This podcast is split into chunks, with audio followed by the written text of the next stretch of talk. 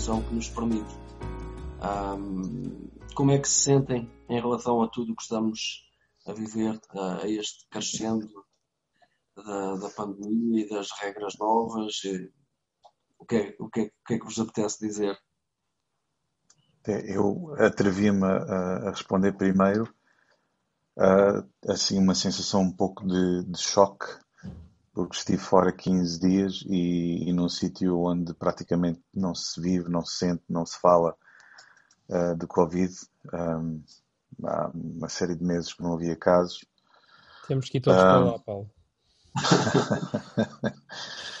pai, eu, eu, regressava, eu regressava. Estou, a falar de, de São Tomé e Príncipe, uh, um sítio que me enamorou, um povo que me enamorou.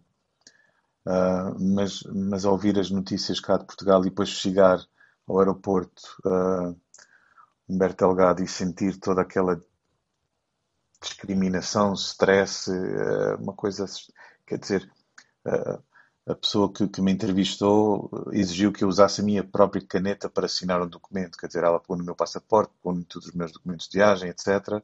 Mas eu não podia lhe tocar na caneta, quer dizer, isto é, tem coisas que não lembrar ninguém, mas, mas é isto, temos que temos fazer a nossa parte e, e estamos nesta realidade agora e, e achamos que, que, a sala onde o Tiago está, que nós tanto gostamos, uh, era pequena demais para ter quatro pessoas uh, a menos de um metro de distância sem máscara e pronto, temos que fazer a nossa parte. Claro. É.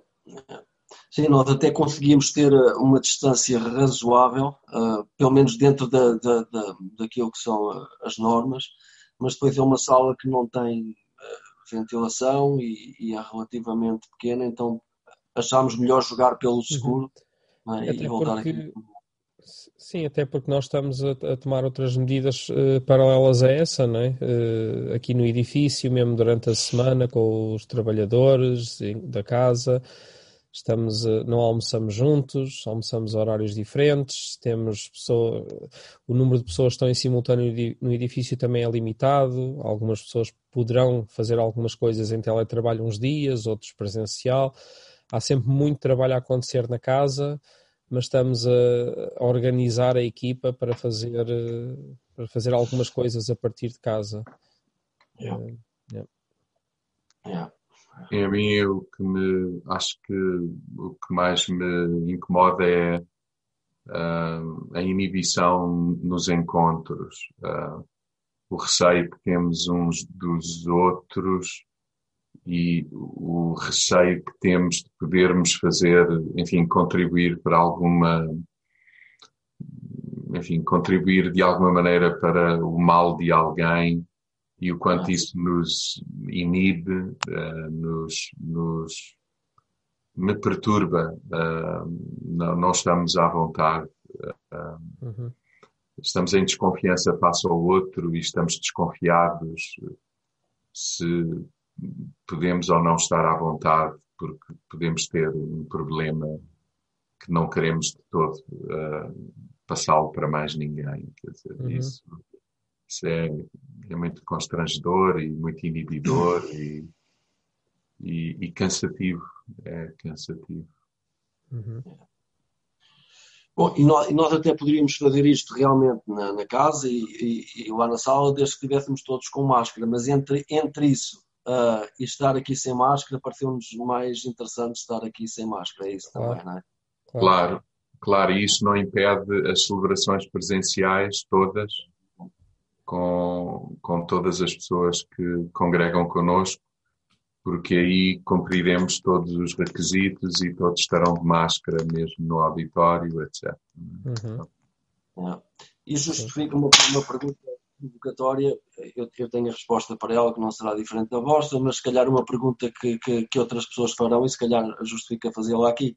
Com tudo o que está a acontecer, faz sentido estar a promover um ajuntamento tão grande de pessoas?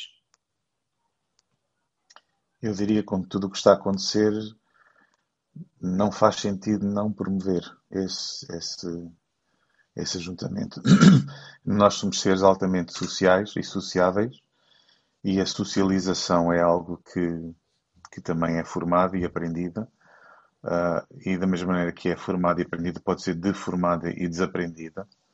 Uh, e na nossa caminhada enquanto cristãos, parece-me que a comunhão, o estar juntos, o partilhar uh, a vida para além daquilo que é digital é, é, é uhum. fundamental. tu próprio, Bruno, falaste de um exemplo do, do, do vosso Pedro, não é? De, de, como estas novas regras estão a afetar a socialização dele e e não é, não é possível ser corpo sem, sem estar próximo. Não é possível ser família sem estar junto. Então, é. acho que sim. Para mim faz todo o sentido estarmos juntos. Da mesma forma que nós precisamos de, de alimento, de nos cuidar quando estamos doentes, há também toda esta questão que não é menos importante da, da saúde mental. Uh, e como o Paulo está a dizer, socializar é, é essencial para promover um desenvolvimento saudável dessa área também. É? eu vi alguns números agora, a semana passada, que me assustaram um pouco. Uh, houve um inquérito que foi feito uh, por altura de março, que foi repetido agora em julho. E, portanto, agora não sei se até não, os números até não estarão piores, espero que não, mas uh, tudo indica que, que, é, que possam estar. Mas em que um, um número de, de, de inquiridos uh, respondendo a algumas questões sobre como é que estavam nesta área da, da saúde mental, de, da depressão, dos pensamentos suicidas, essas coisas, da ansiedade, de, da solidão e tudo. Cerca de um terço, eram 30%, diziam que tinham estes sintomas, algum deles, tipo não dormir bem à noite, distúrbios alimentares, essas coisas. Agora está quase nos 60% aquelas mesmas pessoas respondendo uns meses depois ao inquérito, os números de ansiedade subiram, a dificuldade em dormir subiu, a, a depressão, a, a, necessidade de medicação para essas coisas uh, disparou também.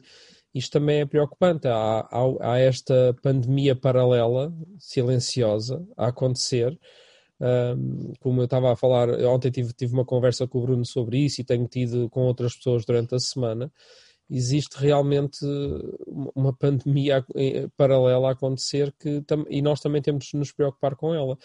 Portanto, há pessoas que, inclusive, é que, que fazem questão de dizer que não, não, não concebem a ideia de não, de não ir para o escritório, porque estar outra vez em casa, em isolamento, é para elas, constitui para elas também um perigo. É um perigo ir, mas é um perigo não ir também. E, e temos que jogar com segurança, sem dúvida, para uma delas, para, para a pandemia da Covid-19, temos que uh, lidar com todas as questões de segurança e tudo, mas também temos que nos defender e, e promover uh, alguma, uh, algumas seguranças para esta também que se pode instalar rapidamente e que, pelo está a instalar-se de forma galopante na vida de muita gente, não é?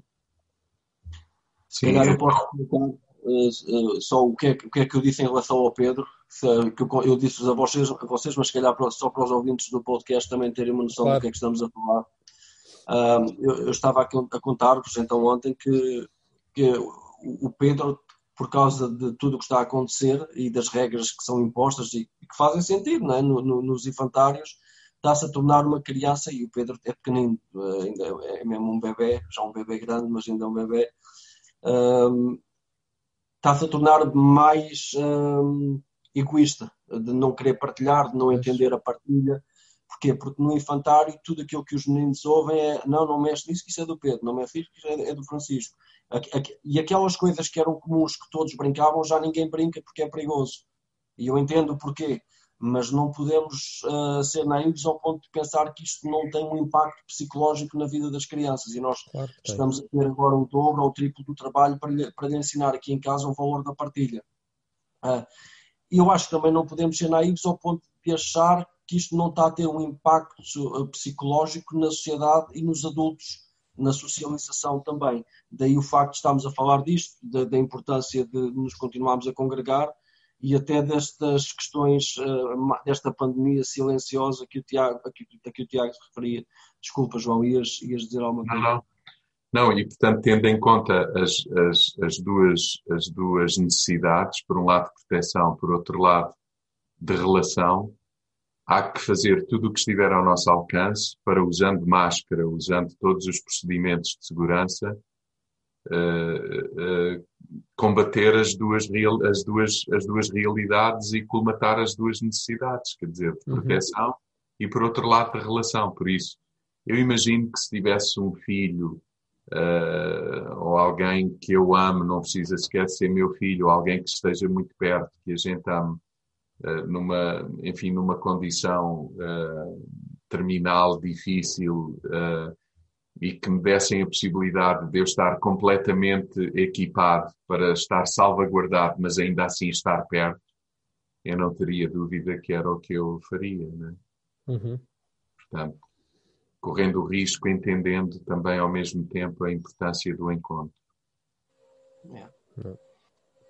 Então, se por um lado podemos encorajar as pessoas, e principalmente as pessoas da nossa comunidade, ou, ou que queiram estar connosco, a estar connosco ao domingo, uh, dizendo que estamos a cumprir todas as medidas de, de, segurança, ou seja, toda a gente está de máscara o tempo todo, temos desinfecção de mãos e pés à entrada, temos medição da temperatura.